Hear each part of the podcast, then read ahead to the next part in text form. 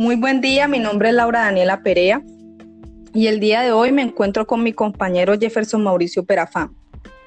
En este día vamos a realizar eh, un debate sobre la educación científica para transformarla en una educación 2.0. Es crucial para nosotros los futuros educadores tener un mejor modelo de enseñanza.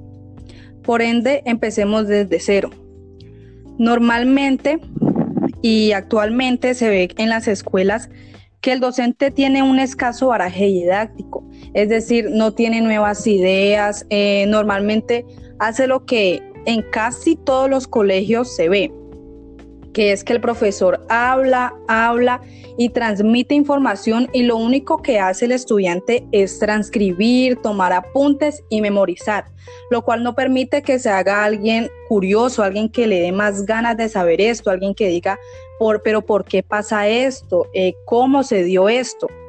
Lo cual hace que una clase sea mucho más didáctica. También el profesor lo que hace es proveer conocimientos listos para ser utilizados. Él no tiene otros recursos, él no hace muchas veces recursos eh, que son los videos, que también son muy buenos. Por ejemplo, hay estudiantes que aprenden viendo y escuchando animaciones. Esto hace que la imagen la capte y por ende él siempre va a recordar eso, pero también va a tener dudas. Y lo que debe hacer el maestro es estar listo para resolverlas. Eh, por eso el día de hoy queremos transformar esta educación a una 2.0, que nos brinda muchas más herramientas electrónicas y de modelos mucho más avanzados para que las clases de, del futuro sean mucho más, más buenas. Entonces te doy paso para que hables Jefferson. Hola, hola compañera. Sí, lo que tú dices es, es verdad. Eh, en el pasado, la educación científica y aún en algunas instituciones prevalece la educación memorística, ¿no? donde el docente es conductista. En ello sus métodos de enseñanza es exigir al alumno que priorice sus estudios al tomar información del docente y de los libros, ¿no? Y grabarla en su memoria. entonces el estudiante ahí se convierte en un ente pasivo y receptivo. Para mí se debe transformar la educación científica a una educación 2.0 porque permite que nosotros los docentes tengamos unos métodos pedagógicos más avanzados, con los cuales podemos impulsar los esfuerzos de los alumnos y desarrollar mejor sus capacidades cognitivas, que le permitan comprender adecuadamente la información y así utilizarla creativamente para mejorar y reforzar sus conocimientos, ¿no?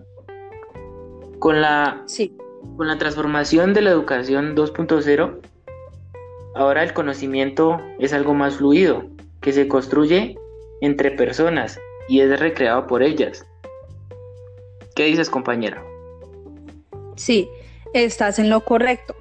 Muchas veces los estudiantes en las horas escolares, ellos se sienten condenados ya que en un aula de clase hay mucha competitividad y mucho individualismo. Entonces, ellos sienten que con una educación 2.0, un estudiante puede sentir que cuando salga del aula de clase, él va a llegar a Internet a encontrarse con sus compañeros. También puede llegar a ver otros recursos, puede llegar a observar un video, puede utilizar, em, no sé, ver infografías, ver mapas conceptuales que eh, están en Internet, incluso puede interactuar en vivo con otras personas y despejar dudas. con las nuevas o viejas tecnologías, eh, siempre es imprescindible preguntarse sobre nuevas formas de enseñar y aprender. En los cambios metodológicos, la búsqueda de nuevos modelos pedagógicos y las prácticas basadas en el diálogo son cuestiones que están más allá de una u otra tecnología, ya que los, ya que los maestros debemos estar preparados para proveer a los, a los estudiantes muchas otras maneras de obtener información. Por ejemplo, si por fuera del salón ellos desean eh, despejar alguna duda, debemos estar preparados, debemos tener los medios y con la educación 2.0 nos permite de manera rápida eh, despejar estas dudas en nuestros estudiantes. ¿Sí, D. Jefferson?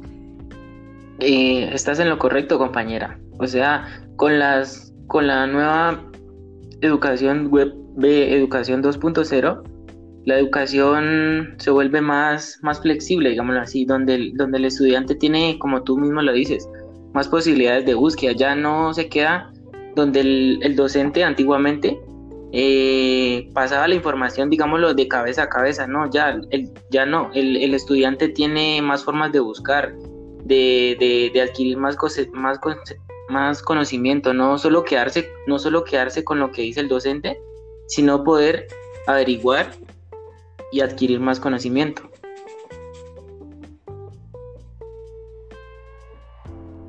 Compañera. Sí.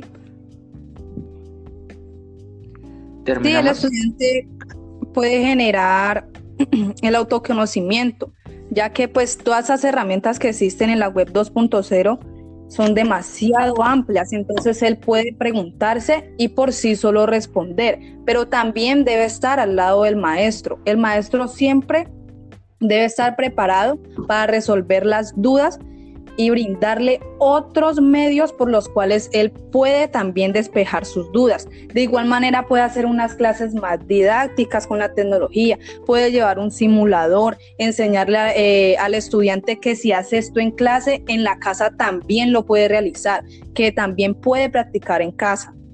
Entonces, por ende, consideramos que la, eh, la web y educación 2.0 es la más viable para transformar a la educación científica. Sí, estás en lo correcto, compañera. Pues